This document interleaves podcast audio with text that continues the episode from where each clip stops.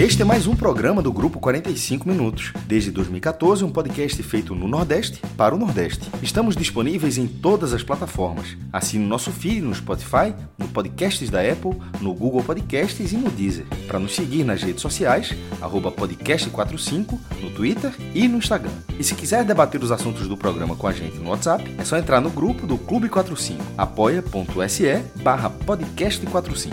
Muito obrigado pela escolha e pela confiança.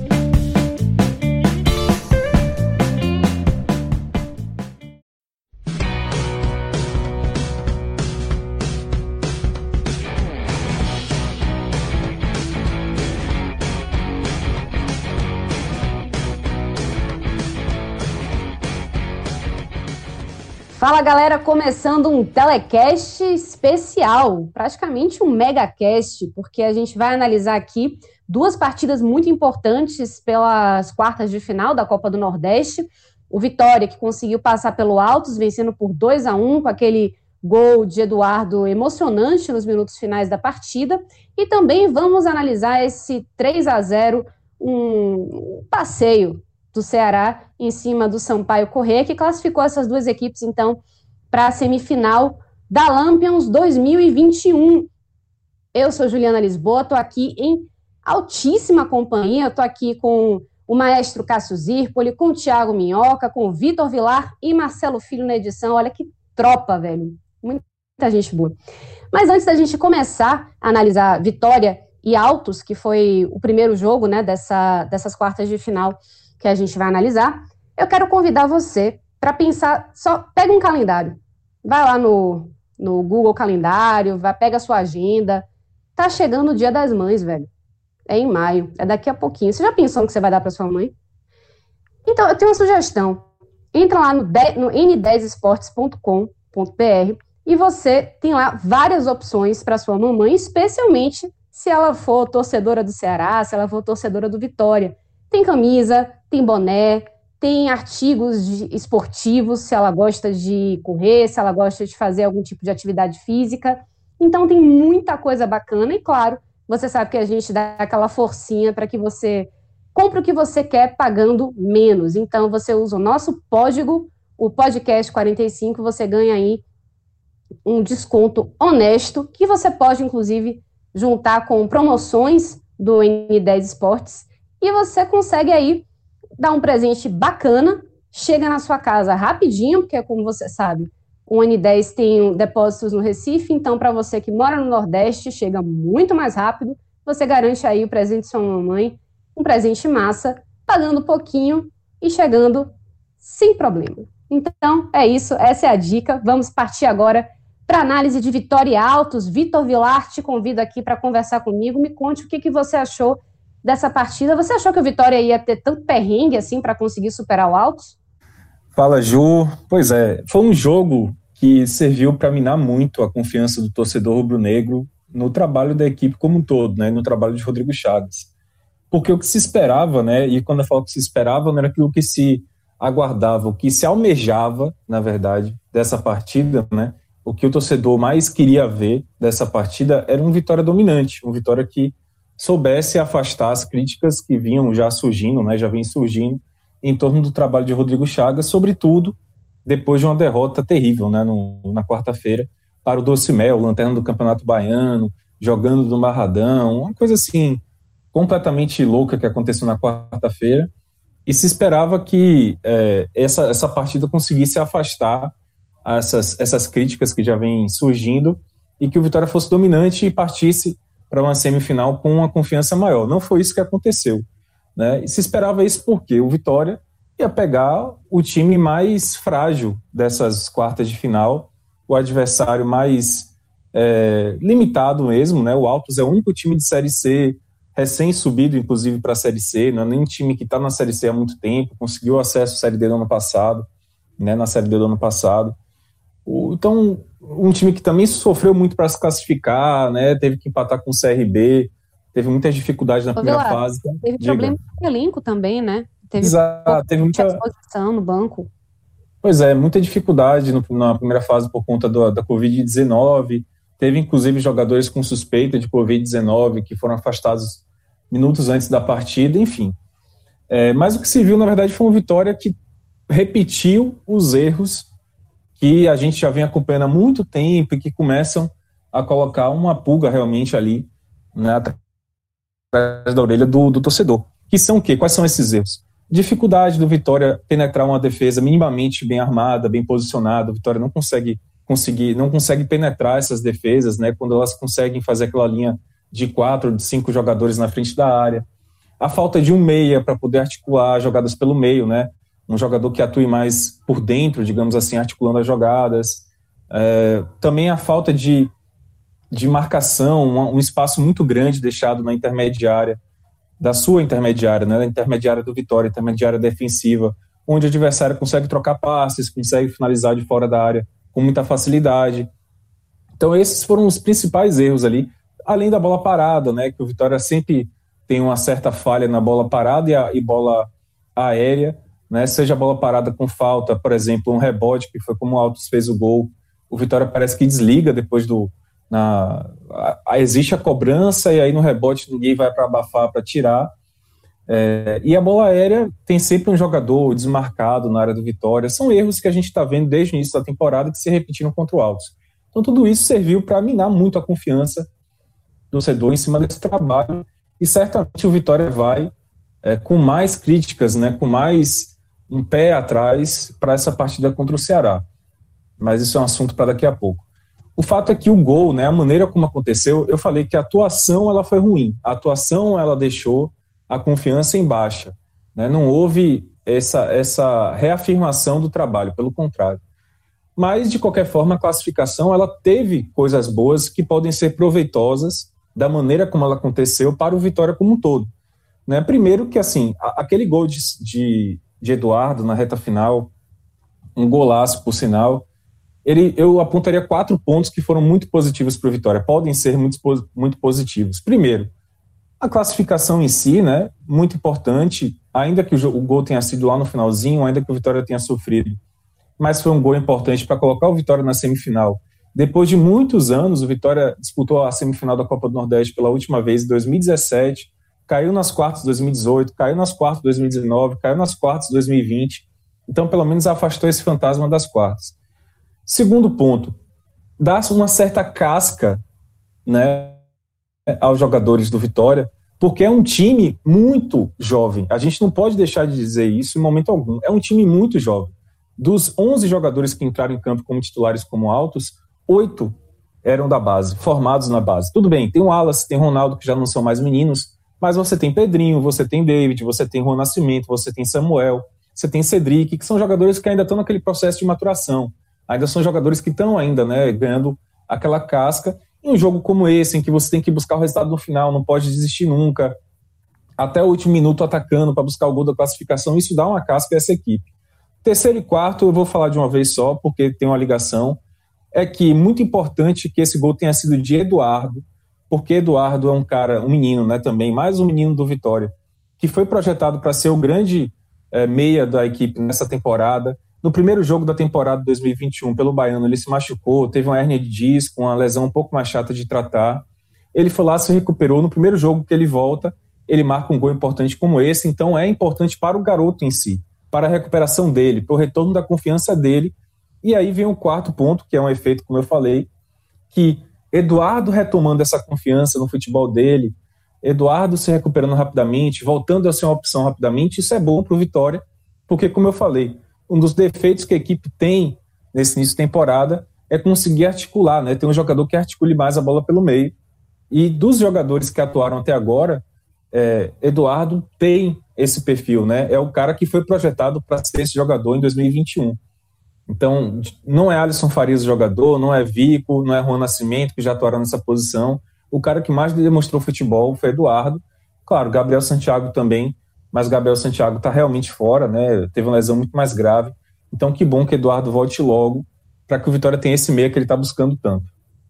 Maestro, você tem alguma coisa a acrescentar aí desse jogo? O que, é que você acha que isso pode influenciar é, no psicológico até dessa equipe? Assisti a partida, é, eu acho que o Vitória teve uma atuação bem abaixo do que, do que se esperava. Havia uma disparidade técnica, havia. A, a, até na prévia a gente falou, pô, o que poderia influenciar aquela derrota para o Docimel? É, quando o Rodrigo colocou a base do time, teve perdeu dois jogadores ali naquele momento, ou pelo menos que foram poupados no primeiro momento. Eu acho, eu inicialmente eu achei que não teria a menor, a menor influência é, em relação ao desempenho. Não estou falando em relação ao resultado, porque a gente está comentando aqui o resultado do Vitória passou, mas em relação ao desempenho do Vitória no jogo contra o Alto. Mesmo abrindo o placar relativamente cedo, mesmo tendo o time tecnicamente melhor, eu acho que o Vitória não conseguiu dominar o adversário em nenhum momento. É, o Ceará dominou o Sampaio, o Bahia, mesmo é, o Bahia dominou certamente, dominou o CRB, o Fortaleza, mesmo com alguma dificuldade, conseguiu dominar o CSA em alguns momentos. E eu acho que esse domínio não foi visto dessa forma como foi visto nas outras três, nas outras três semifinais em relação à a, a Vitória e Altos. É, o Altos me surpreendeu, é um time que vinha tinha ido muito mal como visitante na Copa do Nordeste. Na última passagem dele em Salvador tinha sido goleado pelo Bahia mas conseguiu o gol numa jogada que é até você vê que, que, não, que não é algo, não foi acaso, é um, um, um cobrador com muita, muita força na cobrança de falta, para ou meter o gol dali ou justamente forçar um rebote. Então, assim, aquele gol do Alt, e, que o Alt tentou aquilo no segundo tempo também, inclusive. É, um gol bem trabalhado na medida do que eu enxergo como algo possível, assim, aquele, o, o Alt não pegou como surpresa aquele rebote. O segundo tempo do, do Vitória, é, eu achei bem pior do que o primeiro. Se no primeiro tempo, na hora que estava 1 a 1 o Vitória ainda teve alguma chance de fazer o 2 a 1 de voltar à frente do placar, no segundo tempo, eu acho que o Alto conseguiu controlar. Eu acho que o Alto lamentou demais essa eliminação. Porque, é, enquanto a gente vai falar daqui a pouco de Ceará e Sampaio, mesmo o Ceará fazendo os gols só na reta final, só dava o Ceará. Na, em, já o jogo do Barradão, o jogo parecia controlado, estava com a maior cara de disputa de pênalti. Aí até um, um, um, chute de raríssima felicidade, bola batendo na trave e ainda bater dentro do gol, que foi é, a, a, forma como Vitória chegou à classificação depois de quatro anos, como o já falou. Mas naquela altura é um gol que dá, é, que tirou o Vitória de um aperreio, porque que ele se colocou. Coloca o time numa classificação é, é, é elevada depois de muito tempo, mas eu acho que é, falta bastante para tentar ser um adversário ao alcance do Ceará nessa semifinal.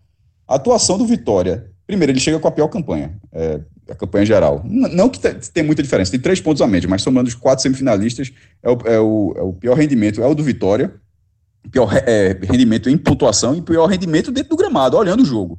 Eu, eu saí meio, eu saí um pouco frustrado pelo que o Vitória mostrou na semifinal. Eu esperava um jogo muito mais fácil e acabou, uma, é, é, acabou encontrando a vitória que você pode pegar. Pô, foi o mesmo resultado de Fortaleza e CSA, com o CSA também empatando e o e Fortaleza marcando, mas são roteiros muito diferentes. O roteiro do, do Vitória para essa disputa, tanto que vi, vi, lá começa o comentário dele fazendo uma crítica ao time de Rodrigo. Eu acho que foi o pior possível. Fica, fica a festa pela classificação, mas considerando que você vai pegar o pior, o, o pior time para se pegar, claro, é o melhor time, é o Ceará. Esse futebol que o Vitória mostrou na semifinal tem que ser algo completamente diferente. O desempenho que o Vitória teve na semifinal, eu não acho capaz de, de fazer uma frente para o Ceará é, buscando lugar na decisão. Mais para frente a gente vai voltar a esse tema, né, e vai entrar em, em detalhes é, do que, que o Vitória pode fazer ou deve fazer para conseguir incomodar o Ceará e buscar a classificação para a final, assim como o Ceará para buscar a classificação em cima do Vitória. Mas assim, Vilar, eu queria só que você trouxesse assim um, um arremate final aí do que, que você achou dessa partida, se você tem destaques positivos e negativos é, como a gente faz normalmente no telecast comum, né? É, para a gente passar então para a análise de Ceará e Sampaio Correio. Eu acho que é preciso falar rapidamente sobre Ronaldo, que foi uma grande surpresa da partida, né? Porque Ronaldo ainda não tinha jogado na temporada 2021, na verdade nem no ano de fato 2021, porque ele chegou a sair da equipe antes do final da Série B. Então, é, Ronaldo foi uma grande surpresa, né? A inclusão dele como relacionado, não só como relacionado, mas como titular. Isso aconteceu por causa de uma lesão que Lucas Arcanjo, que vinha como titular, teve no dedo. Então, o Vitória preferiu colocar Ronaldo em campo do que Yuri Senna, que é o, o reserva imediato. Eu achei muito, muito interessante essa opção. É, não que eu esteja elogiando a opção, eu achei interessante porque mostra que é, talvez exista uma chance para Ronaldo voltar a jogar no Vitória. Né? Porque se você tem um jogador no banco e não utiliza ele, é porque o Vitória vê realmente o valor em Ronaldo. É, não, não é um jogador que esteja descartado do elenco. É, pelo contrário, né? o Vitória está tentando renovar com ele, só que está difícil a renovação. o que eu quero dizer é que se o Ronaldo de repente continuar contra o Ceará e, e fizer uma boa partida, se ele jogar no, no Campeonato Baiano, de repente o Vitória pode conseguir flexibilizar um pouco mais a renovação e manter ele. Eu acho difícil manter Ronaldo, porque o que a gente sabe é que ele tem uma proposta muito boa do Palmeiras, né, de outros times, times de Série A, que já querem contar com ele no final do ano, né, ele assinaria um pré-contrato no meio do ano, o contrato dele vai até o final do ano apenas, e aí ele poderia assinar um contrato no meio do ano é, com qualquer outra equipe. Existe muito, muita, muito assédio em cima dele, mas é aquilo, né? A Vitória pode arrumar um jeito de negociar para poder utilizar ele. De repente, assumir mesmo, né? Como aconteceu com o Léo Ceará no ano passado, que ele vai sair, não tem jeito, a proposta é muito boa, mas que pelo menos vai utilizá-lo enquanto ele é jogador do Vitória. Eu acho que é muito nocivo para o Vitória o fato de você ter um jogador como o Ronaldo não poder utilizar ele, que é bem melhor do que os goleiros que o Vitória tem. Ainda que o Lucas Arcanjo tenha ido bem nesses últimos jogos, mas Ronaldo é um cara que é, nesse momento, fora de série, fez uma série B muito boa. Mas até que o jogo dele não foi tão bom assim, ele, na minha opinião, foi inseguro em várias jogadas. Teve um lance mesmo no segundo tempo em que ele bateu roupa na defesa de uma falta cobrada pelo Altos, e aí depois no escanteio, que foi decorrente dessa, dessa defesa mal feita, ele saiu mal do gol e, e caçou borboleta, então falta ritmo. Não desconfio nem um pouco da qualidade técnica de Ronaldo, mas pode ser que esse ritmo afete ele num jogo, por exemplo, como o Ceará. Não sei se o Lucas Arcanjo vai voltar. É, dito isso, para mim o melhor em campo foi. Eu vou colocar Samuel, porque foi um, um cara muito ativo durante o jogo todo, brigou muito com os zagueiros, tentou buscar é, seu espaço na pelo frente. meu amigo da transmissão. Meu amigo da é. transmissão, Samuel, que é o recordista, viu? De premiações é. da Copa do Nordeste. Ele, ele junta todos os times, a premiação que dá o craque do jogo, ele tem cinco. Desempatou que Della Torre tinha sido eleito, aí tinha chegado a quatro aí mais cedo, né, o jogo das quatro da tarde, aí ele desempatou e chega à semifinal como jogador entre todo, de todos os times com mais premiações. É, é algo bem relevante. Ó, oh, oh, maestro, eu acho, inclusive, que a Copa do Nordeste tem que dar para ele uma estante nova, né? Porque não deve mais ter onde guardar tanto troféu. Não, se aí tipo, quiser vender, fazer sorteio, de vez quando faz sorteio com torcedores, que ele já tem aí para. Tem quatro. Um cara guarda e os quatro, os outros, os outros quatro troféus ele pode fazer isso. Agora, lembrando que. É, lembrando, não, reforçando que essa, essa, esses cinco troféus, inclusive, faz com que eu acho que ele já está na seleção do campeonato. Vai ser difícil não colocar. É, é, um campeonato com bons atacantes, inclusive dos 67 prêmios que tem colocado, acho que 38 foram para atacante. Della Torre muito bem, Gilberto muito bem. Tem atacantes em boa fase, mas eu acho que o cara que foi eleito em cinco jogos é, tem um enorme, uma enorme chance de entrar na seleção da competição. É, e já está entre os maiores artilheiros do Vitória na, na Copa do Nordeste, numa edição da Copa do Nordeste, é, com cinco gols, né? Tem ele, Nadson, de cabeça que eu não tenho, mas cinco gols é, ele já iguala outros artilheiros. Mas enfim, é, Samuel foi melhor em campo e o pior em campo, é, para mim, foi Alisson Farias, né? Por tudo isso que eu já falei, não teve articulação no meio, Alisson Farias não tem conseguido ser, não está conseguindo ser esse jogador que que jogue por dentro, articulando as jogadas, né? E Rodrigo, Rodrigo tem insistido muito nele, sem justificativa. Soares, por exemplo, entrou no segundo tempo e conseguiu fazer muito mais essa jogada articulando pelo meio do que o próprio Alisson Farias. Então, para mim, Alisson, apesar da chance que ele teve, deu uma leve melhorada no segundo tempo. Ali teve uma chance muito clara que botou a bola na trave, mas isso não justifica a atuação abaixo dele, não. Eu fico com ele como pior em campo. Muito bem, então vamos seguir aqui, vamos falar de Ceará 3 e Sampaio Correia 0, mas antes eu queria só trazer essa parceria que a gente tem com o betnacional.com, o Hoje Tem Bet, que a gente fala, faz uma projeção das maiores partidas, das, das partidas mais importantes que vai ter durante a semana, e aí a gente fala o que, que assim, a gente, eu digo, nossos analistas maravilhosos, né, querido Cássio, maestro, e, e também os nossos tipsters, é, tipsters, é uma palavra difícil de falar, mas tem até um, um, um desafio que eu sei que João Grilo está surpreendendo. Ele ganhou de novo, não é possível. Não é possível. Eu, eu, não chequei, eu não chequei, não. Até começar essa gravação, não tinha checado, não, Juliana. Mas assim, ele tinha vencido semana passada. Não é possível. Veja, se ele ficar. Se ele ganhar É, se ele ganhar pela segunda semana, significa que é bom começar a prestar atenção sem ser na greia, né? Assim, começar a dar uma moralzinha pro cara, porque tem gente já deixando de ganhar dinheiro, porque se o cara de não seguir as ideias dele, porque a primeira semana foi muito louca, mas essa eu tô falando aqui sem ter visto os resultados, para ver se realmente ele tinha ficado à frente novamente. Eu vi que ele ficou bem animado, ele mostrou lá no grupo que o gol do Vitória salvou a, a uma múltipla que ele fez em cima da vitória do Vitória sobre o Áudio. É, é, verdade, é verdade, maestro. Eu lembro que ele ficou realmente muito animado, que ele botou lá no grupo, ficou felizão. E aí disse que estava Parecia salvo. que era por Vitória, né, Ju? Parecia que era a felicidade pelo Vitória, mas não, era pela vitória do João, no caso. Isso acho que deixa muito claro, isso deixa muito claro, e eu quero deixar, é, é, chamar a atenção de alguns dos nossos participantes aqui, eu não vou entrar em, em, em pormenores, mas assim, abra o olho, Abre o olho, porque quando o cara diz que está torcendo para o seu time, está querendo ajudar, co-irmão, etc., é. na verdade ele está de olho na, no próprio rendimento, viu? É. E daqui a pouco vai começar a Série B, quero ver se vai Não, ter essas eu... amizades. Só me defendendo, eu chamo Vitória de co-irmão de coração. Ser co-irmão. assim, isso foi, isso foi para tentar é, dificultar um pouco a, a, a, relação, viu, maestro? Mas eu acho que quem, quem sabe, sabe. Quem tem que estar tá de olho aberto, está de olho aberto enfim, é, cavanhaques à parte aí, acho que a gente sabe que tem que ficar. Tem que estar, tá, tá atento. Exato. Mas diga aí, diga aí, maestro, como é essa parceria aí com o, o Hoje tem o Hoje tem Best, né? Parceria nossa com o Best Nacional, só para deixar nosso, nossos ouvintes aqui do podcast 45 ligados que podem participar também, né?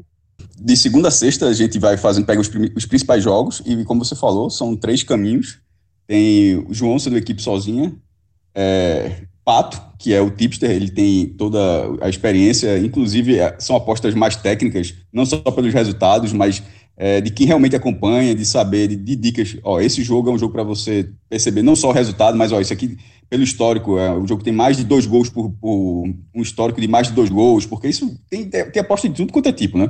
Esse jogo é um clássico 0 a 0 é, aí é uma boa aposta de você colocar um 0 a 0 ou seja, não é um cara que só fica pelo resultado e dizer quem vai ganhar, quem vai perder. Eu, que sou um cara muito novo nessa área, eu sou muito. Eu, minhas apostas, obviamente, são muito mais conservadoras. Eu sou do time junto, junto com o Celso e com o Fred, eles é que tomam aposta. Inclusive, estou falando aqui, estou no escuro. Porque eu vou ver se eu ganhei, viu? Eu não, também não chequei, não. Eu, eu, é, eu, dei a procuração, Fred, eu dei Eita, a procuração para Fred nessa semana. Muitas emoções depois de gravar é, vou, vou, checar, vou checar depois dessa gravação. Então, todo dia você pode, você pode acompanhar é, com, a, com, a, com, as odds da Bet Nacional, a gente direciona para lá a partir de uma análise a partir dessas odds e com os, os, principais jogos da semana, não só dos clubes do Nordeste, a gente também fala quando tem Liga dos Campeões, Premier League, enfim. São as principais partidas que entram no nosso radar todos os dias. Muito bem, dica é colocada para você que escuta a gente, que acompanha nossas parcerias. Vamos agora entrar em Ceará e Sampaio Correia Minhoca. Sua vez aí de, de estrear o microfone. Me conte aí o que, que você viu dessa partida. Foi uma partida muito tranquila, né? Assim como o maestro falou, o Ceará só marcou realmente na reta final, mas dominou tranquilamente o Sampaio, né? Olha, Ju, olá para todos, né? Não vou citar o nome de cada um, porque senão termina o tele. E... Cara, é o seguinte: teve, teve uma tranquilidade quando a gente olha para o placar, e que poderia até ter sido maior, né? Poderia ter saído 4 a 0 com o Vina. Mas não foi bem assim, porque teve coisas que não, não estavam muito bem é, encaixadas, é, inspiradas, dá, dá para dizer assim, e uma equipe que, que teve uma dificuldade. Eu acho que o Sampaio Correio já tinha visto, eu vi cinco jogos dos oito que eles fizeram na primeira fase da Copa do Nordeste. Foi uma equipe que já no terceiro jogo me chamou muita atenção, muita atenção, assim, pela postura em campo. O Rafael Guanais, que é o treinador da, da equipe maranhense, é um, é um técnico que tinha sido campeão pelo Atlético Paranaense e, e monta equipes que são muito bem posicionadas, tem um, uma, uma questão, uma, uma, qualidade de querer jogar sempre com a posse da bola. Eu imaginava que a dinâmica do jogo ficaria nesse estilo. O Ceará sem fazer muita questão na posse da bola e o Sampaio tendo a posse, então o Ceará, da maneira até mais confortável que gosta de jogar, pressionando o adversário para tomar a bola, para encontrar suas possibilidades. Eu imaginava que o cenário da partida seria esse, mas nos primeiros minutos, até os 25 do primeiro tempo, foi o Ceará com a posse da bola e criando possibilidades para uma equipe do Sampaio que estudou muito bem o Ceará. E vou até destacar, Ju, que é, o principal ponto que eu vejo hoje do Ceará, que é a bola parada. A bola parada do Ceará hoje é uma arma muito forte. Foi assim contra o esporte, foi assim contra o Salgueiro, jogadas de escanteio, bolas de faltas laterais. É uma arma muito forte, até porque você tem jogadores muito altos, né? O próprio Gabriel Dias tinha marcado dois gols nas duas últimas partidas. E esse era um aspecto que eu comecei a reparar no jogo em que o, o Sampaio estava sempre marcando muito bem, marcando as peças chaves das bolas paradas, o posicionamento das jogadas. Só que o Ceará teve uma certa dificuldade para esse estilo propositivo. Foi a primeira coisa que eu destaquei, até mesmo da dupla cearense, que foi no clássico da Copa do Nordeste, que Ceará e Fortaleza, quando fizeram aquele clássico, eles não se destacaram muito tendo a posse da bola. E eu falei, o que eles precisam evoluir como time, né, ao longo, a partir daquele jogo do clássico, é tentar evoluir com a posse da bola. Para esse jogo especificamente, o Guto sacou o Saulo Mineiro para colocar o Lima, que era o titular da temporada passada. Ele ganharia um meia, que é um jogador de criação, ajudaria mais o Vina, ao Mendonça, a criar possibilidades. E a outra troca, que eu acho que foi talvez a perda que o Ceará teve dos últimos jogos para esse, que foi a saída do Oliveira. O Oliveira teve um desgaste muscular, foi poupado, não, não esteve relacionado para esse jogo, e ele veio exatamente com o Pedro Nares. Fabinho não, também não, não pôde, a questão física, o próprio Sobral, Fabinho, William Oliveira. Então teve vários volantes das inúmeras possibilidades que o Ceará tem, é, não estando como opção para esse jogo. Tanto é que o Martão, um jogador que estava muito escanteado aí, acho que é a última é, opção que o Ceará pensa em colocar das, da, do, dos volantes, estava lá como opção, opção de banco na partida de hoje. E aí, até os 25 minutos, o Ceará controlava, tinha o controle, tinha tido três boas chegadas, duas com o Mendonça, a primeira que ele finaliza um pouco sem ângulo, uma segunda que ele poderia ter visto o Lima, eu não sei se, é, acho que ele não viu, né? Obviamente ele não viu. E ele tentou bater logo em direção ao gol, se ele coloca no Lima, o Lima estava livre na direita, se ele dá o passe certamente a possibilidade de gol seria muito alta. E teve uma outra possibilidade com o próprio Lima fazendo uma jogada individual em que ele entra na área, tenta rolar para o meio e a defesa do, do Sampaio acaba afastando. Quando chegamos aos 25 minutos do primeiro tempo, o jogo muda de panorama. E foi nesse momento que eu senti que o, o, o Sampaio poderia surpreender. Eu tinha destacado isso, uh, que o Sampaio tinha uma equipe que eu considerava uh, um futebol, né, para uma equipe que tem uma limitação financeira e de qualidade técnica comparada ao Ceará, que poderia, em algum momento, mudar o, o, panorama da partida. E foi a partir dos 25 minutos que a equipe começou a tentar chegar, tanto é que foram, acho que até os 30 do segundo tempo, o Sampaio não tinha finalizado, até os 25 até não tinha finalizado nenhuma vez. E no intervalo de 5, 10 minutos, foram cinco finalizações do Sampaio Correia, ou com chute bloqueado, ou, no caso, bola para fora e aí alguns escanteios. Naquele momento, o Ceará não conseguiu oferecer mais qualidade ofensiva, caiu exatamente o futebol da dupla de volantes e jogadores importantes também caíram de rendimento. O Mendonça, que começou bem, caiu de rendimento. O Vina conseguia até abrir boas bolas para a esquerda com o Bruno Pacheco, mas também não conseguia fazer uma finalização com mais perigo, uma jogada mais elaborada, um passe. E aí o Ceará caiu né, na, na, na, construção ofensiva no primeiro tempo e quando o Sampaio começou a ser até mais perigoso em determinado momento. Então, naquele cenário, até quando eu fechei na rádio, só para dar a perspectiva aqui local, né?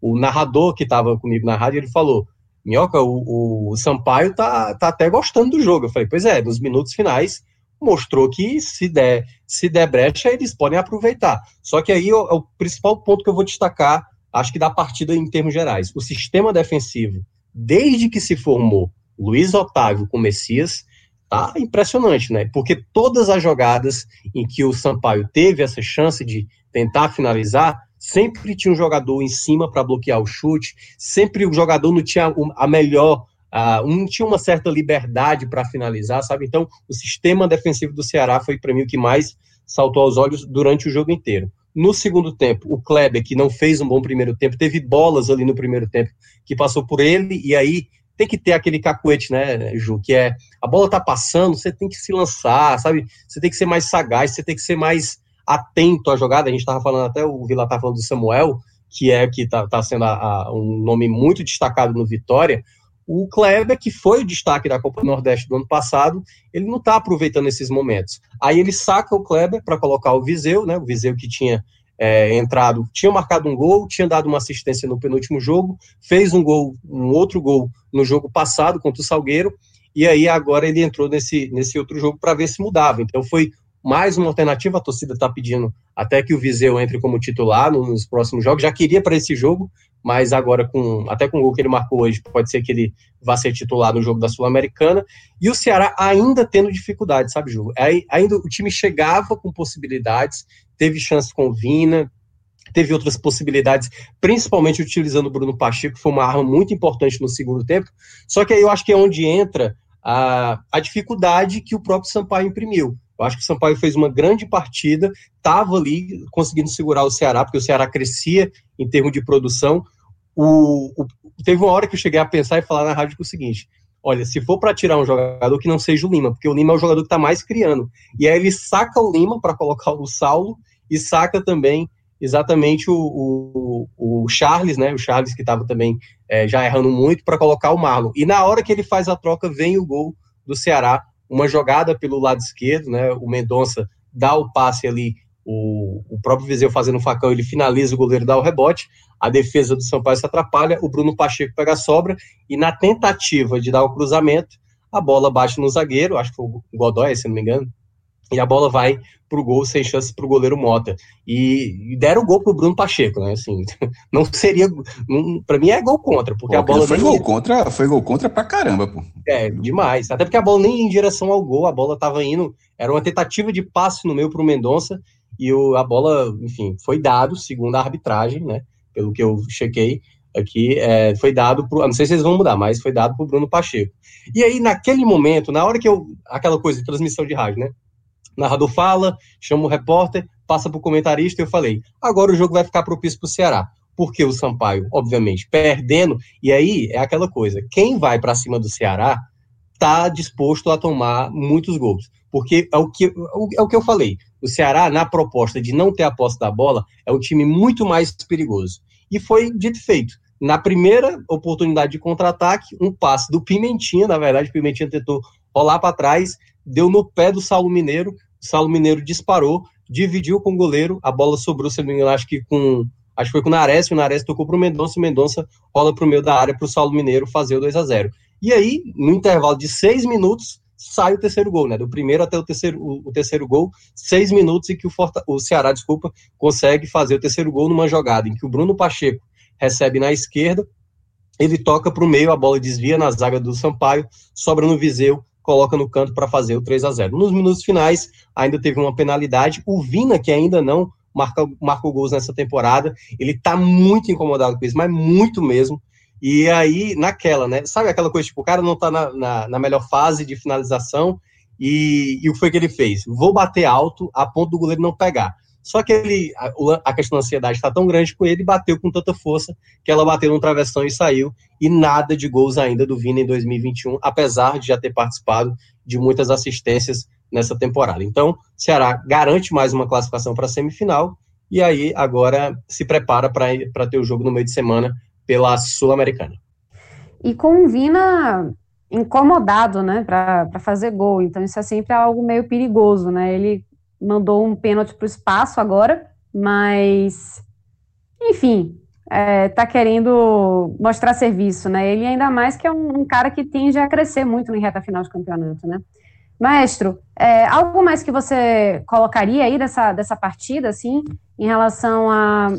De novo, falando de maturidade, né? Porque eu acho que o que faltou um pouco no Vitória, em termos de maturidade emocional, para conseguir é, deixar a partida mais tranquila, o, o Ceará teve essa maturidade para conseguir enxergar o momento certo de construir o placar, né?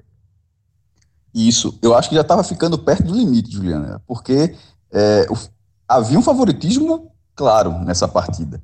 E o, o, gol do Ceará, ele saiu aos 27 do segundo tempo. Depois é, abriu a porteira. Foram seis gols em três, é, três gols em seis minutos, entre os 27 e os 33 minutos. Com a chance até de fazer o 4 a 0 como o Minhoca falou, com um pênalti desperdiçado. Mas, enfim, isso já foi já é, perto do 45, enfim, bem depois. Mas aqueles seis minutos que tiraram o, o, Sampaio correr, e foi exatamente do jeito que ele falou. Na hora que saiu o primeiro gol, o Ceará forçando, forçando. Os outros dois gols são gols de contra-ataque. O Sampaio todo lá na frente e o Ceará letal. Mas ali, até os 27, o Ceará era melhor do que, do que o Sampaio Correia, mas eu estava achando o Sampaio com futebol, um nível de segurança, com um desafio técnico muito maior, óbvio, mas parecido com o que eu tinha visto com o Altos no sábado. O, o Sampaio estava conseguindo, ele conseguiu travar o Ceará, ele conseguiu travar o Ceará. Porque é, não era, era, era um Ceará dominando as ações ofensivas, mas não era com o goleiro do Sampaio fazendo milagre, não era com a trave salvando o Sampaio Sampaio, não era com a bola raspou. A, a bola raspou uma vez, um pouco, um, um, acho que foi, talvez, é, Minhoca me corrija se foi Mendonça, foi um cruzamento da esquerda, o cara chegou batendo de primeira, a bola ainda triscou na trave, mas o goleiro estava fechado no ângulo ali. Bola, é. é. mais um, um scout de trave do que é, um perigo de fato. É, o chute não, não foi um bom chute, o lance era perigoso, mas o chute não foi bom. Eu acho que ali o Ceará, ele, ele chegou a ficar perto de, de, de sentir algo que ele não sentiu ainda nessa competição. E aí vale, isso vale até como para o Vitória ter observado para a semifinal, porque não acho que o Vitória vá para um jogo franco contra, contra o Ceará. A gente vai detalhar daqui a pouco, mais uma vez eu estou até atropelando aqui a pauta, mas assim, esse jogo, ele é, o, é o, até os 27 minutos, o comportamento do Ceará, que não é um comportamento de quem, não, quem para de buscar o gol, o Ceará não ficou preso à, à possibilidade de disputa de pênalti em nenhum momento. Mas em algum momento o cara para de, de, de ter essa, essa de, de, ter o resultado a favor. Isso eu achei que foi o jogo que talvez tenha passado mais perto, tirando do Vitória, obviamente, mas dos jogos onde a gente via um favoritismo, talvez tenha o que, o que passou mais perto. O próprio Ceará com Fortaleza não ficou dessa forma. Enquanto o, o enquanto o Ceará e, e Sampaio martelou bastante, Voinho mostrando mais uma vez a sua capacidade de, de ser chato, mesmo quando não se acredita. Porque a gente meteu o pau do Sampaio, pô, na prévia do jogo.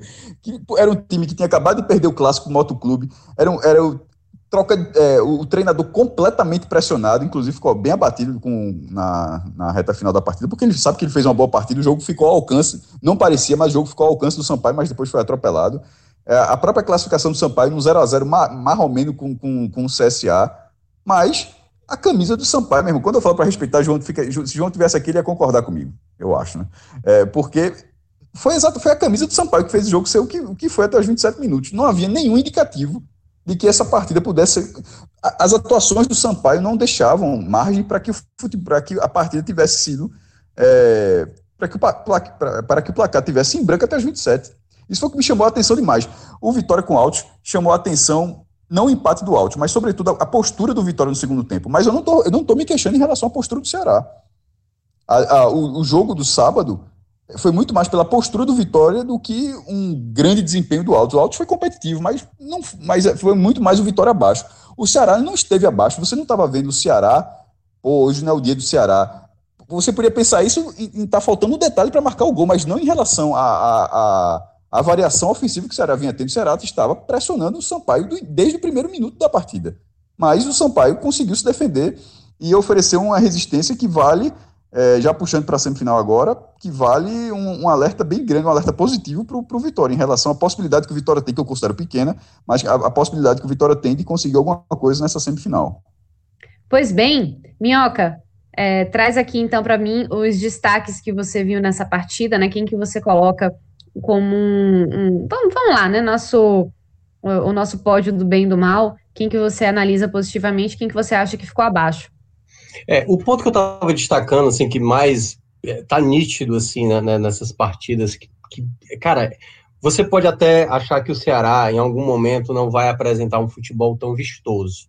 Uma equipe que hoje é considerada a melhor do Nordeste, que vai conseguir prevalecer contra alguns adversários que podem estudar bem, mapear ali é, possibilidades, né? Tipo, marcar Mendonça, marcar Vina, quem sabe o Lima, o Viseu e tudo mais. Mas tem algo que, assim, o torcedor já tem, assim, já vem passando uma confiança, é no sistema defensivo. Eu acho que nessa partida mostrou isso, porque o Ceará teve momentos, né, como eu cheguei a falar, que o Sampaio chegou a, a mostrar um certo crescimento e a defesa, cara, assim, é, eu já tinha falado do potencial do que pode ser Luiz Otávio e, e, o próprio e o próprio Messias. O Messias eu acho um zagueiro jovem, né? Ainda tem uma idade bem jovem, mas ele é muito seguro, tem uma leitura de cobertura, de, de marcação. Então eu acho hoje, assim, até comparavelmente até com o Luiz Otávio, que é um zagueiro até mais uma idade mais avançada, ele melhor, né? Mas eu acho que a dupla foi irreparável, assim, foi muito bem. Aí até para destacar, né, tipo, além do, dos zagueiros, os laterais, tipo, o Gabriel Dias fez uma, uma boa partida, eu considerei. Ele é muito bom defensivamente, ele é um, um, volante de origem. E na lateral esquerda, que para mim talvez tenha chamado mais atenção ainda, que foi o Bruno Pacheco. O Bruno Pacheco, ele ajudou muito na questão defensiva. O, o próprio a Pimentinha, que é um ponta direita, né, que joga ali pelo lado direito do Sampaio Correia, ele é muito agudo, muito rápido, muito bom no um contra um, e o Pacheco diversas vezes soube neutralizar essa jogada de muita força que o, o Sampaio tentava, acho que só conseguiu uma vez ser ultrapassado por ele ali no segundo tempo, e apoiou muito bem, né? Ele participa da jogada do primeiro gol, né? Ele faz o primeiro gol ali, entre aspas, e participa também da jogada do terceiro gol, e foi uma arma muito importante no segundo tempo, antes mesmo até do que o primeiro gol sair. O, o gol que tem a participação dele. Então ele foi uma arma importante defensivamente, porque era um lado que tinha né, o melhor jogador em termos de desequilíbrio do lado do, do, da equipe do Sampaio, então foi muito bem defensivamente e foi bem. Então, para mim, eu destaco ele, fico até com a, com a própria escolha que foi feita na transmissão, né? Escolhendo o Pacheco como o melhor do jogo. Eu achei ele o que conseguiu conciliar mais defensivamente e ao mesmo tempo ofensivamente, que foi, acho, acho que o ponto, né? Exatamente o ponto que eu considerei mais abaixo do Ceará, já entrando pelo lado negativo. Eu acho que, uh, por exemplo, o Mendonça começou bem, depois, ali o meio do jogo, ele cai de rendimento e vai se recuperar ali por volta dos 10 do segundo tempo, é que ele volta a apresentar o futebol, tanto é que ele participa das três jogadas de gols, né? O Mendonça ele chegou a participar das três jogadas de gols do Ceará. É, o outro jogador, assim, que também, é, aliás, eu ainda não citei nenhum jogador, né, que joga abaixo, mas assim, eu acho que o principal deles, eu vou colocar, eu vou colocar o Vina, assim, pelo, pelo futebol que ele ainda pode apresentar. Ele tá vivendo uma fase, ele, para mim, certamente, era para ser o escolhido a sair, mas o Guto tá tentando com ele, a própria torcida, né, tá ainda dando incentivo, sabe que ele perdeu o pênalti, mas sabe que é uma fase, mas, assim, é um jogador que tá apresentando abaixo. Ele, como eu falei, no primeiro tempo, ele ainda conseguiu encontrar bons passes, utilizando exatamente o Bruno Pacheco, mas ele é um jogador que tem, assim, não está jogando nem 10% do que ele apresenta, assim, no, no, regular dele. Então é um jogador que não é que é para ser o Vina de 2020. Se for o de 2020, melhor que será. Mas ele é um jogador que tem bem mais a oferecer do que foi na partida de hoje. Outro jogador que também não me agradou, aí na verdade vou citar dois, né? Porque na verdade para mim foi uma junção.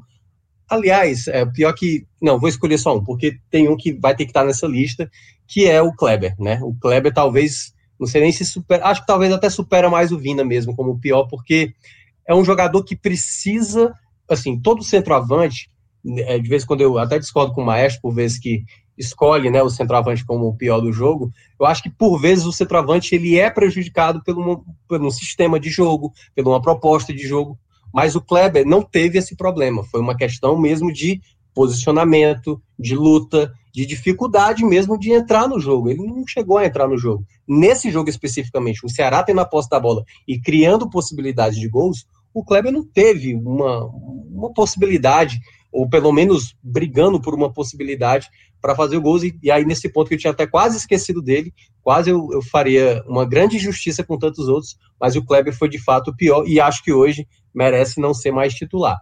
E aí o outro que eu vou citar, vou ficar eh, dentre dois que eu não gostei, entre Nares e Charles.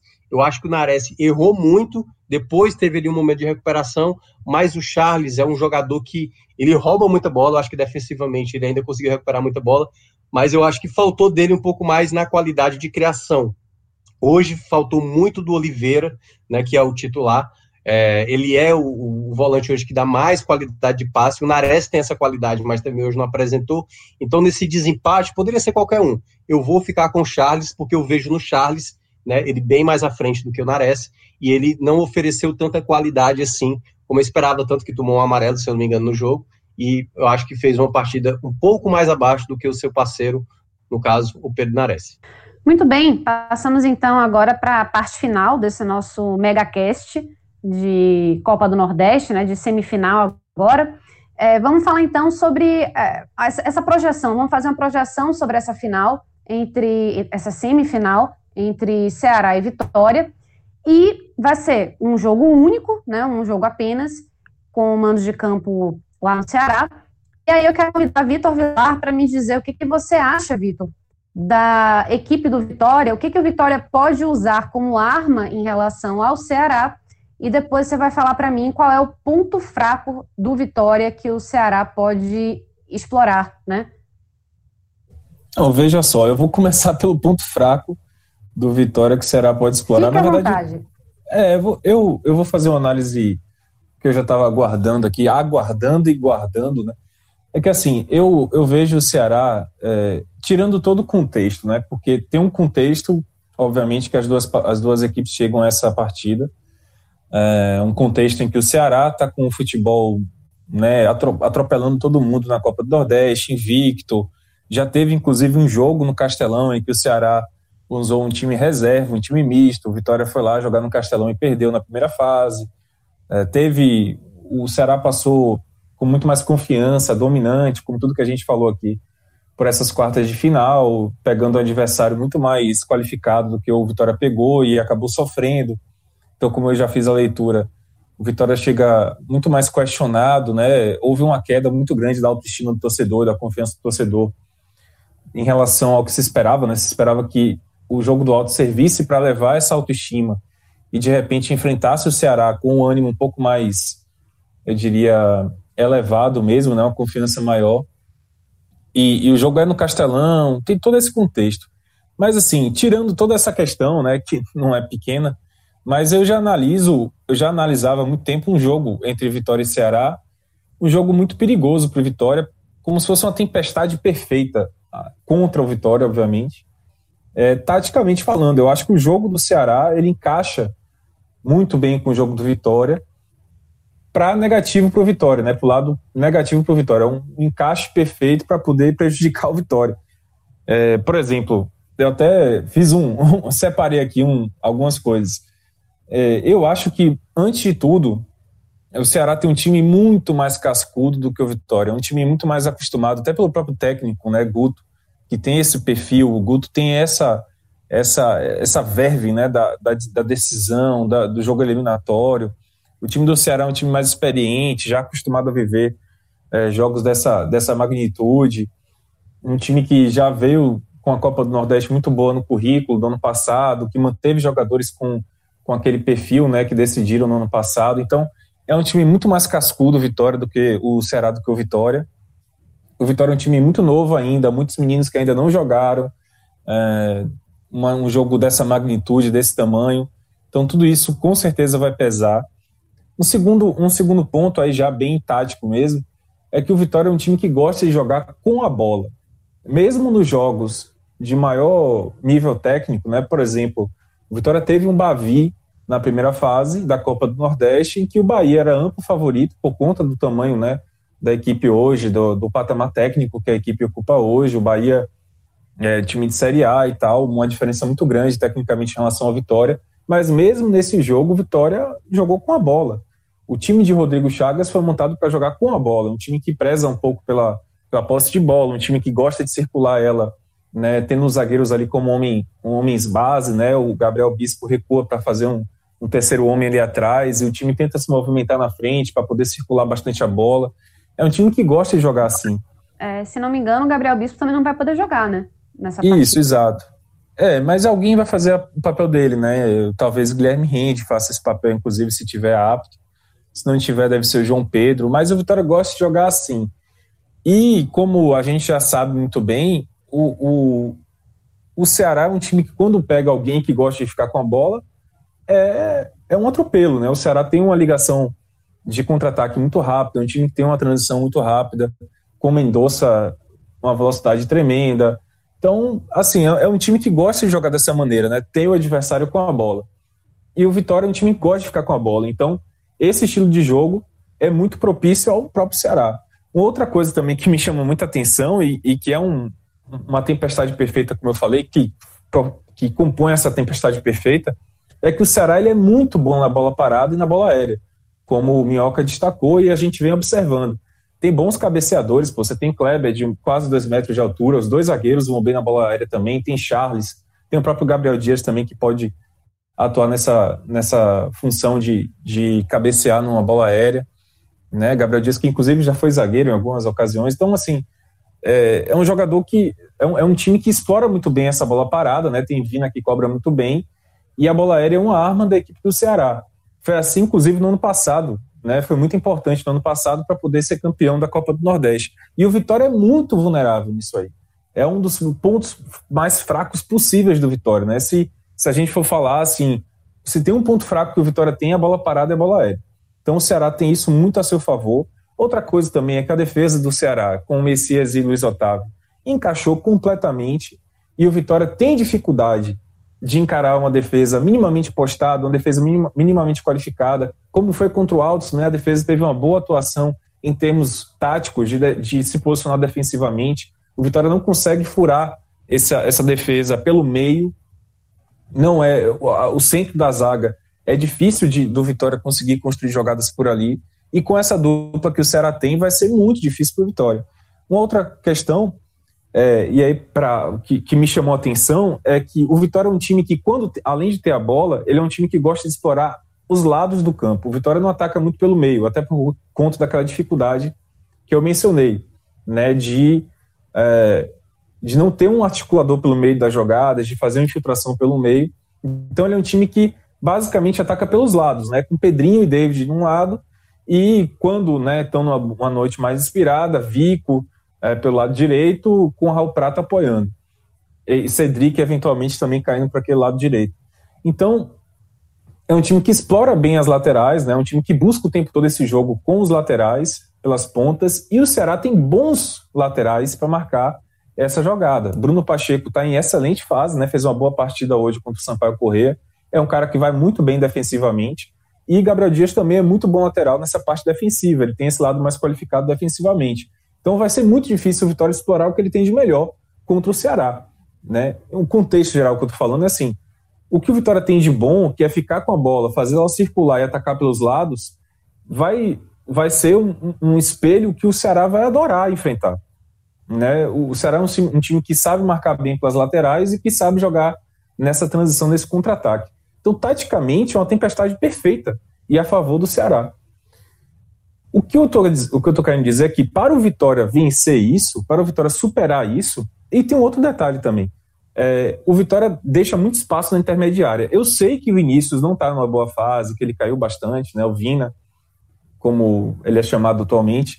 É, mas é um jogador que gosta de explorar essa jogada ali. Ele é o cara daquele meio campo ali, né? Jogar centralizado chegando como homem surpresa, um cara que atua como atacante, como meia, um cara muito versátil naquele meio campo, se destacou muito no ano passado assim, e é justamente o espaço que o Vitória mais deixa, mais deixa é, livre o jogador, mais deixa o jogador à vontade. Então, também pode ser uma, uma, uma algo que favoreça o Ceará taticamente, se Vinícius estiver numa boa tarde barra noite, né? A gente não sabe exatamente como é que vai ser o jogo ainda. Mas dito tudo isso, eu acho que o Vitória, para ele poder superar o Ceará, ele vai ter que mudar muito o seu perfil de jogo. Rodrigo vai ter que fazer um trabalho ao longo dessa semana para mudar a cara do Vitória, mudar o jeito que o Vitória joga.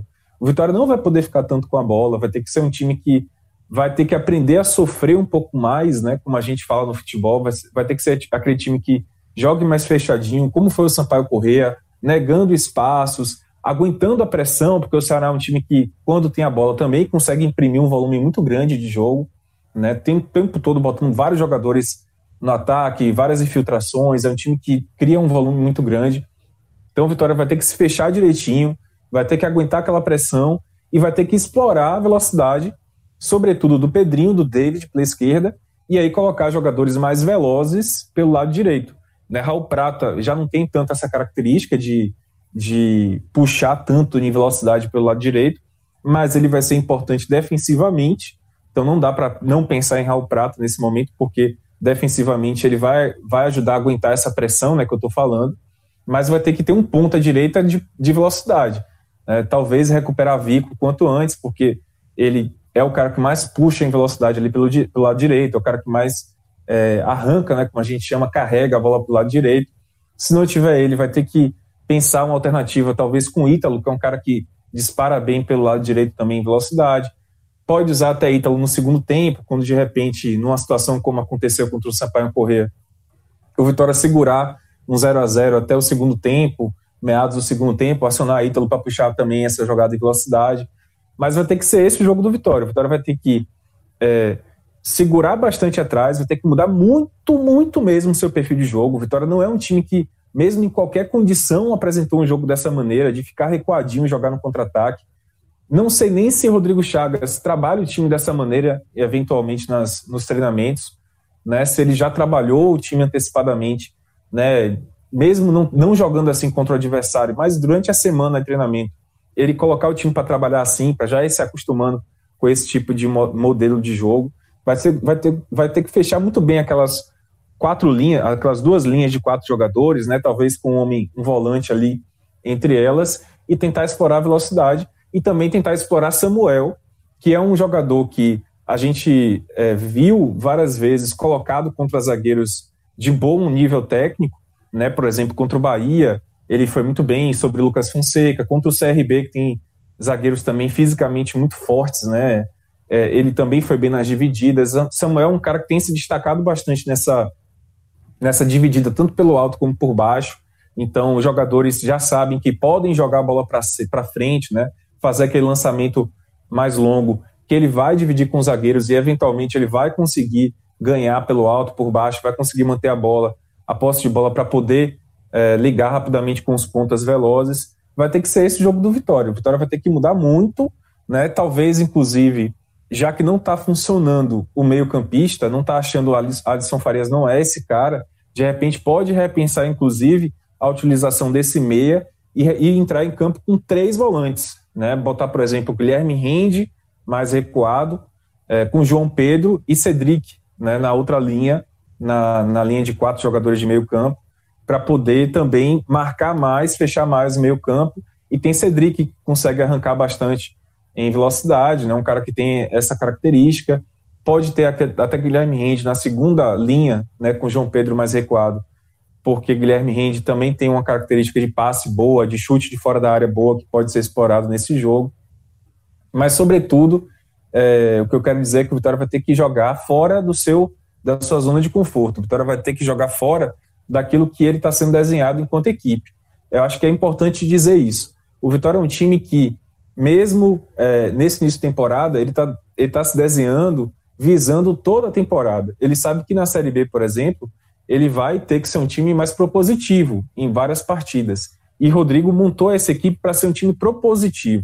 Ainda que tenha muita dificuldade, ainda que tenha é, encontre um ferrolho né, e, e não consiga ser uma, uma, equipe que consiga criar muitas chances, como aconteceu contra o Altos, né, o Vitória acabou enfrentando uma equipe bem fechadinha e acabou apático, o Vitória foi muito apático, mas é uma equipe que não abdica da posse de bola, é, até pode não conseguir infiltrar, mas sempre mantém a posse de bola, recua para os zagueiros, os zagueiros tentam fazer uma, uma bola mais enfiada, tenta é, circular um pouco mais, né, por aí vai, mas o, o Vitória vai ter que mudar, vai ter que mudar muito o seu perfil, e eu não sei até onde vai, além de toda essa questão né, do, do, retrospecto do Vitória, de estar num momento de oscilação, de contestação né, da, do próprio trabalho, como é que o Vitória vai ter, diante desse cenário que está se desenhando, de uma pressão maior em cima do trabalho de Rodrigo, é, a capacidade de mudar o seu perfil de jogo em uma semana.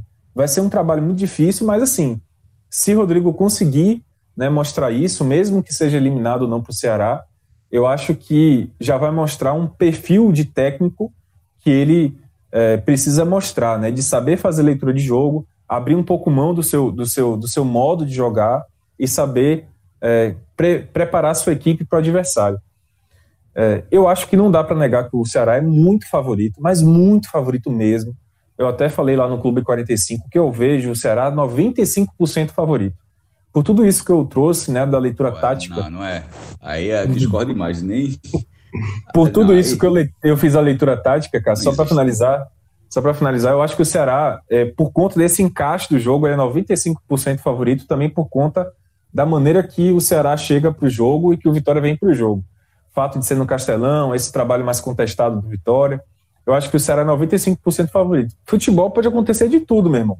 Pode acontecer, por exemplo, do Ceará ter um expulso no início do jogo, do Vitória conseguir encaixar seu jogo, fazer um jogo mais parecido com o Sampaio Correia e tendo mais qualidade técnica, conseguir é, surpreender o Ceará. Pode acontecer de tudo. mas eu acho que negar que o Ceará é favorito nesse jogo é loucura. Não existe jogo equilibrado. Eu acho que a outra semifinal é equilibrada. Mas essa semifinal aqui, existe um claro favorito, o outro é um franco atirador. Entrando nesse debate aqui, é, primeiro, obviamente eu discordo bastante dos 95 a 5. Concordo com toda a análise em relação às dificuldades do Vitória, mas é, o Vitória não tem apenas 5% de chance de classificação, não, porque tem, tem futebol, é, futebol um pouco além disso. É, é um pouco do Sampaio Correr, que a gente achava que seria muito, muito menor percentual. Em, algumas situações, o time, um time de, tra, um time simplesmente joga. Não existe uma explicação, não existe nada científico que diga porque acontece, não, mas acontece. Não sei se é o adversário respeita mais do que deveria, justamente pela história do outro time, mesmo o time tecnicamente sendo inferior, mas, mas acontece. Então eu não concordo com, com 5%, mas concordo com toda a dificuldade que o Vitória terá que, que o Vitória tem e, e, e talvez é, é, se refazer taticamente para enfrentar o Ceará, já que é, o estilo do Vitória talvez case com o Ceará. O retrospecto recente ele é muito duro para o Vitória também. O Ceará venceu os últimos quatro jogos, é, inclusive com duas classificações em 2020, tirou na Copa do Brasil e tirou na própria Copa do Nordeste. E ali o Ceará foi ampliando o scout, que é cruel. É, em mata-matas, são cinco, já, cinco, cinco confrontos eliminatórios, esse vai ser o sexto. Tá 4 a 1 para o Ceará. A única vez que o Vitória tirou o Ceará foi justamente no primeiro confronto eliminatório, que já tá, faz bastante tempo, foi na semifinal da Copa do Nordeste de 1997. E foi bem animado aquele jogo. Foi 3 a 3 na ida e 3 a 2 para Vitória, 3 a 3 lá em, em Fortaleza e 3 a 2 para Vitória na volta. Ou seja, 11 gols é, no mata-mata. E no retrospecto histórico entre os dois times, as quatro vitórias que o, Vitória te, que o Ceará teve nas últimas partidas equilibraram demais. O Vitória tinha uma vantagem muito confortável. Mas agora, é, considerando jogos de competição, jogos, de amist, é, jogos amistosos, mando em Salvador, mando em Fortaleza, Campo Neus, qualquer canto. São 45 jogos, com 16 vitórias do Vitória, 14 empates e 15 vitórias do Ceará. Estava 16 a 11, agora está 16 a 15 e, de repente, se o Ceará passa com a vitória, já empata um, o, confronto. Mas isso, assim, são, são números que justamente são números que o Ceará vem potencializando nas, na, na, nos últimos anos, equilibrando, equilibrando bastante esse confronto. Em relação aos mata-matas, não tem equilíbrio nenhum. O Ceará tem ampla vantagem, mas, assim, digo no, no número de jogos. Mas sobre essa partida de 2021 os caminhos para o Vitória, a gente está falando dessa primeira parte do Vitória e Minhoca vai trazer o Ceará daqui a pouco. Os caminhos do Vitória são, são difíceis, são, é, é um caminho bem complicado para alcançar a vitória. Mas é, já, a gente sempre trabalha com percentual. Eu não, eu não consigo achar que isso que é menor do que a chance do Alto tirar que o Alto tirasse o Vitória ou do que o Sampaio tirasse o, o, o Ceará. A gente não achou que o Sampaio só tinha 5% de chance de tirar o Ceará. Então, eu acho que, que, que, o Vitória, o percentual dele é bem maior do que esse. Agora, é um percentual onde em nenhum momento fica ameaçada, ameaçado o favoritismo do Ceará. Existe um favoritismo de momento, de futebol jogado, de resultado obtido, de potencial técnico do elenco, do próprio trabalho do treinador, que é muito mais experiente e muito mais tem um trabalho muito mais encaixado do que o de Rodrigo, que vem surpreendendo, mas está no degrau abaixo e o jogo vai ser no Castelão. Assim, então, é, é, todos, como você, como, como o Vitor falou, é a tempestade contra o Vitória, né? Todos os indícios são, são desfavoráveis, mas ainda assim, isso não, isso não, esses, a soma desses indícios não dá 95%. Não, eu acho que é um pouco menos. É, é, sem dúvida nenhuma, o, o jogo parelho é o outro entre Bahia e Fortaleza. Esse jogo não é parelho, mas o, o Ceará é, é, é o que eu tinha falado o Ceará e Sampaio até os 27 minutos, com o Sampaio segurando o Ceará, mesmo o Ceará jogando bem, porque não era segurando o Ceará, porque o Ceará não estava fazendo nada. O Sampaio, era o Sampaio segurando o Ceará, mesmo jogando bem, aquilo pode ser uma lição para o Vitória. Pode ser, pode, aquilo pode ser um caminho que o Vitória pode trabalhar durante essa semana. É, é, pouqui, é pouquíssimo tempo para buscar isso, mas pelo menos existe um indício de um time que era bem inferior, que era o Sampaio, inferior inclusive ao Vitória é, o Sampaio inferior ao Vitória e que conseguiu fazer um jogo muito digno. Aí no final transformou uma goleada que não se fala. E o próprio jogo do Vitória, o, o jogo estava empatado. Era, era os reservas do Ceará, mas era o Ceará completamente interessado. Não era o Ceará desinteressado na partida. Era um Ceará vera no jogo, tendo que poupar por causa do desgaste no Campeonato Brasileiro, mas que o Vitória conseguiu endurecer. E ali, e aquele, e aquele Vitória era um Vitória mais desacreditado do que esse agora. Porque esse Vitória, mesmo tendo feito essa partida ruim contra o Alto, foi um time que foi se incorporando na competição. Naquele momento, o Vitória, ele não parecia ser o candidato é, de, de, se, de, de, se classificar a Copa Nordeste com mando. Naquele momento se imaginava Esporte Fortaleza. Ali o Vitória era o time que poderia que pegaria o G4 sendo visitante.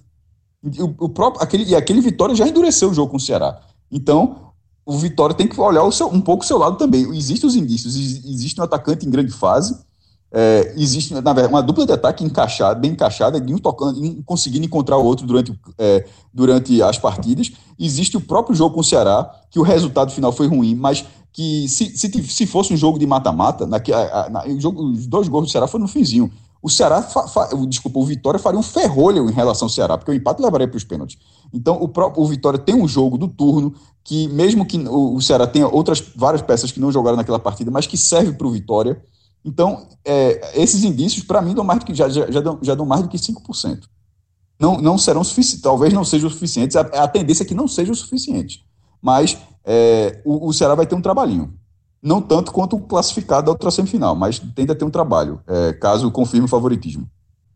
Muito bem, vamos passar a bola agora para Minhoca, para ele me passar essas informações da parte do Ceará, né? Que está vindo, que tem o, favoritismo, né? Como Vitor e, e o Maestro já bem colocaram, mas eh, não existe equipe perfeita, né? Tem equipes com um, um, potencial muito grande, mas que tem alguns probleminhas que podem ser explorados, né? Pelas equipes adversárias, ainda que sejam tecnicamente inferiores, né? Então, Minhoca, me diz aí onde é, o que é que o Vitória pode aproveitar aí de, de pontos negativos do Ceará e o que, é que o Ceará pode usar, né? É, a gente já falou bastante, mas é claro, você tem um, um olhar mais técnico, porque você já está acompanhando mais de perto há bastante tempo, então é, diz aqui o que mais né, que o, o, o Ceará pode apresentar contra o Vitória, que pode fazer valer uma classificação para a final. É, para a gente que acompanha o futebol há um bom tempo, a gente sabe que futebol, claro, existem os seus favoritismos, tem né, as suas qualidades, cada cada clube, o patamar que cada um se encontra. E aí, até para trazer o resgate que o próprio maestro trouxe, dessas, desses duelos que já teve até na Copa do Nordeste, o Vitória ganhando lá na primeira vez, lá no final dos anos 90. E curiosamente eu lembrei do jogo de 2013, que o Vitória veio aqui, fez 2 a 0 e na época o Vitória era uh, uma das principais equipes, se não a principal equipe do Nordeste. O Ceará era uma equipe de Série B né, que é, na, na, naquele ano, tipo, tinha até o, o Sérgio Soares, e curiosamente goleou, né, assim, foi uma das goleadas das, das tantas que acabou, as foram duas, né, das tantas também eu acabei exagerando, mas da, as duas que teve é, em anos seguidos, foi 2013 e 2014, Uh, Vitória, assim, tem, tem sido sempre um encontro frequente do Ceará nesses últimos anos, né, nessas fases de mata-mata, duas vezes nas quartas, teve na semifinal.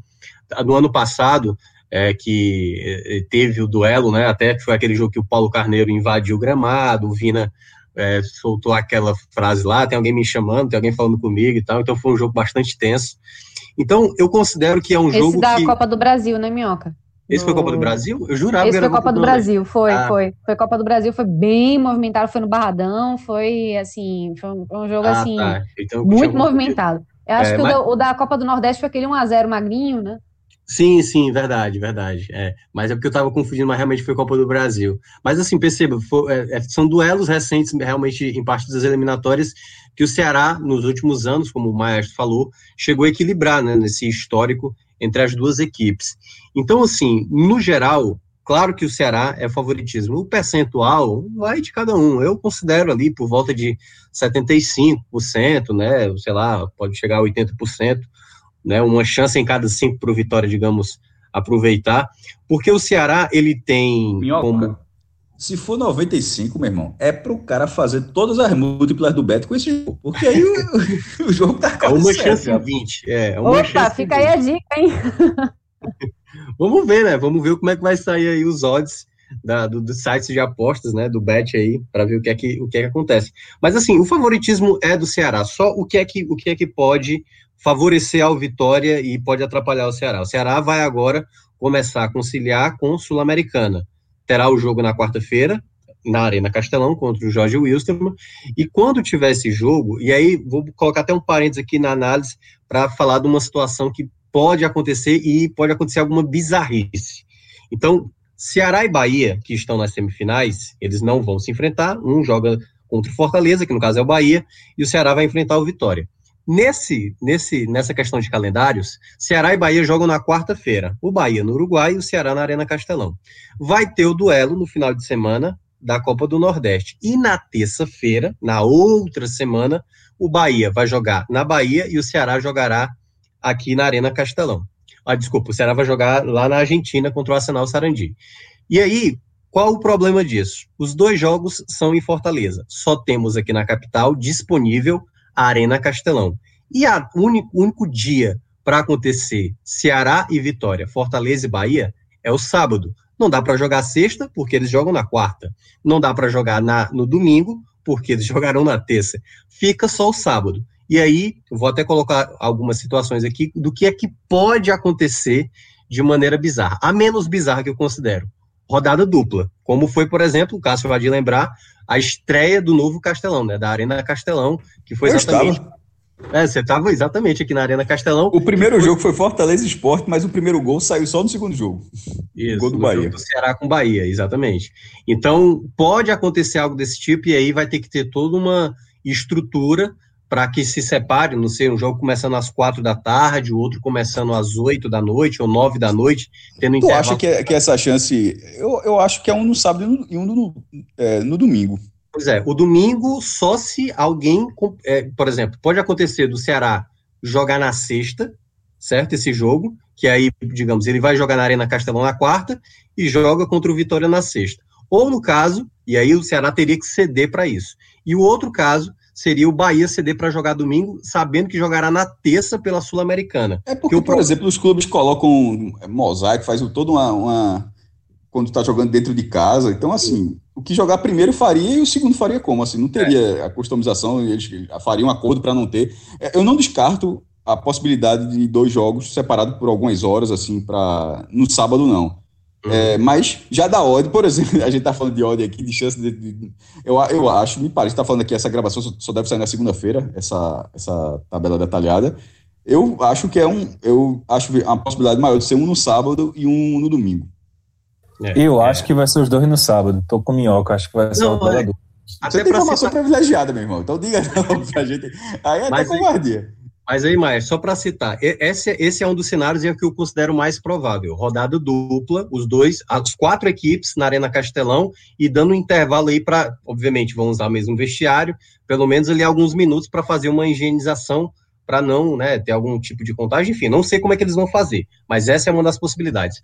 A outra possibilidade, e essa seria já uma mais bizarra, tirar um, uma das equipes, que aí no caso o Ceará e Fortaleza, e se for olhar para melhor campanha, o Ceará teoricamente seria o prejudicado, tirar o jogo da Arena Castelão, colocar o jogo ou no CT do Ceará ou no Domingão, que seria na região metropolitana, que seria em Horizonte, ou levar para um outro estado, podendo ser na Arena Dunas. Caramba, Só que aí, eu, eu, acho, eu acho, essa, acho essa chance sinceramente negativa. Aí, aí eu digo, mas por, por um motivo. A semifinal é, é, o, é, o filé da competição. É o ponto alto. Então, assim, olha a imagem que a Copa do Nordeste passaria tendo assim uma semifinal. Só um, um exemplo, no CT do Ceará. É. é assim, é um, é um, é um tiro no, no produto. Assim, eu, eu, eu, não, consigo, eu não consigo achar. A, a, veja, no futebol brasileiro pode tudo. E a galera pode até fazer isso aí, mas eu acho que seria assim, uma burrice numa escala tão Demais. grande. Demais. Porque é, é por isso que eu estou dizendo, eu acho que qualquer ideia, tirando ali o jogo único, né, assim, já se torna já à beira da bizarrice mesmo. Porque fazer um jogo fora da, ali da Arena Castelão, primeiro, você tiraria o mando do Ceará, e por mais que você faça no CT do Ceará, o que é que a gente está tendo a partir de agora nas quartas de final? A gente tem o ato de vídeo. Eu não acho que o CT do Ceará tem condições para isso. Já teve jogos lá do Campeonato Cearense, mas com câmeras, sabe, não pegando totalmente toda a parte do campo, detalhes que no estádio como a Arena Castelão permite né, todo o suporte, até porque teve isso na Série A. Então, acho muito difícil que isso vá acontecer, mas é bom sempre a gente considerar a possibilidade, porque no futebol a gente já viu de tudo. E a outra condição que pode vir a acontecer é essa que o maestro falou, que é algum dos clubes vai aceitar, e aí eu não sei como se vai aceitar gostando ou não, essa ideia de jogar. Joga no dia, não joga no outro e joga no outro dia. Que aí pode ser. Ceará joga na quarta pela Sul-Americana, joga na sexta e depois vai viajar para a Argentina para jogar na terça-feira. Lembrando que as competições internacionais, a CBF já deu lá na Copa do Brasil, não sei se isso valeria para a Copa do Nordeste também, que se uhum. chocar a data, a CBF disse, ó, se vira com, a, com o torneio internacional. Isso. Não sei até que ponto isso aconteceria no caso do Ceará. É, é, é mas bom... essa, essa recomendação meio que já existia, já, já ela, ela, foi feita, né? É, é bom deixar claro que no ano passado a Comembol fez algumas bizarrices também, colocou, por exemplo, jogos de São Paulo e Flamengo numa quinta-feira e o jogo da, da, da volta, né, o outro jogo que teria, numa terça, e matou o final de semana do Campeonato Brasileiro. E aí São Paulo e Flamengo nem puderam jogar no final de semana, porque jogavam numa quinta e numa terça. Então não podia jogar nem no sábado, nem no domingo, por conta da, da, mal, da, da má formação da tabela da Comembol. Então, é uma situação que é importante também a gente trazer para a própria análise de como pode, talvez, mudar o panorama da partida, onde pode ser, dependendo do gramado que Vitória e Ceará vão jogar, porque o gramado da Arena Castelão não é dos melhores e pode, se for o jogo depois de Fortaleza e Bahia, o gramado pode atrapalhar e isso pode favorecer o Vitória. Então, assim, em termos de, se você considerar o, o campo normal, a situação normal, pressão, potencial de cada equipe, é óbvio que o favoritismo é do Ceará, mas no futebol e o Vitória, pela camisa que tem, a gente sabe que pode sim, é, em algum momento, pode fazer aquela partida considerada perfeita. O Ceará pode fazer. Ora, se a gente já viu nessa Copa do Nordeste a, a equipe de melhor campanha, que no caso foi o Fortaleza, perder para de pior campanha que foi o Santa Cruz, então né, tudo é possível no cenário, só que, claro, na proporção bem menor que eu considero que o, o Vitor mencionou aí do favoritismo. Mas uh, o Ceará, ele tem esse favoritismo, precisa ainda, ainda se adaptar ainda com determinadas escolhas que terá nessa maratona de jogos, né? Porque o Ceará fez um investimento pesado para esse momento da, da, da, da temporada. Fez investimento pesado logo no começo da temporada para ter que brigar pelo título da, da Copa do Nordeste e ir bem na Sul-Americana. Agora é ver se o time vai conseguir colocar na prática tudo isso que está imaginando. Muito bem. Alguém tem mais alguma consideração para fazer sobre essa semifinal? Só Cara, um a informação é privilegiada do meu amigo aí. É isso aí.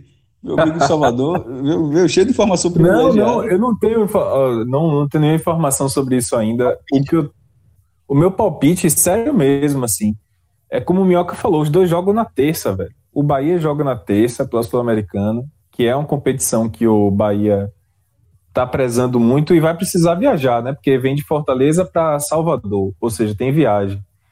E o, o, o Ceará joga na terça também com viagem, porque é na terça e é na Argentina. Ou seja, acho se não tivesse viagem, tudo bem. Acho que daria para botar um jogo no domingo, talvez. Mas como os dois vão ter que viajar, eu acho que ninguém vai ceder, não. Acho que o Bahia não vai ceder. Não, e tem outra coisa também, gente. Tem as TVs, né?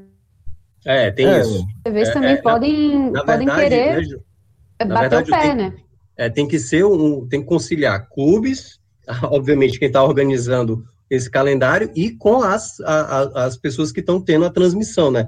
Nordeste FC, SBT. Então, todo mundo aí vai ter que se alinhar para ter que alinhar com para não comprometer, para não ter, porque assim, a chance de bizarrice, você viu que eu, eu só fugi da ideia de rodada dupla, já já já tá partindo para bizarrice. Então não duvide que que possa acontecer. Eu assim, como diria Jô Soares, se um dia a garrafa da água aqui falar bom dia, eu digo para ela bom dia. Eu sou eu aceito qualquer loucura, porque eu já vi várias loucuras no mundo, cara. Eu já vi várias loucuras no mundo. Ah, deixa eu só destacar um ponto também, o Cássio também acho que vai querer falar sobre a questão. A gente pode ter nessa Copa do Nordeste, né, dos oito jogos da, da, dessa fase final, podemos ter seis na Arena Castelão, né? Se der uma final Ceará Inverteu, e né? Fortaleza. Né? Inverteu. Assim, por, por termos técnicos, não através da pandemia, mas com a fase final sendo toda, na Bahia, sendo toda no Ceará. É. Exatamente, aí, exatamente por conta da, das melhores campanhas do Cearense. E um detalhe até mesmo para destacar, de, de, dessa, desde essa época da, da Copa do Nordeste, né? enfim, na história da Copa do Nordeste, a gente já teve é, dois estados chegando entre os semifinalistas em 2002, que aí foi a, a, a, muito parecido em 2002 como agora, teve um duelo Bahia e Pernambuco em cada semifinal, e aí naquela vez os baianos passaram, né? Afinal foi Bahia e Vitória com Bahia campeão. Tivemos em 2003 Vitória e Fluminense de Feira fizeram a final e na semifinal cada um enfrentou ABC e América de Natal, também teve esse ano.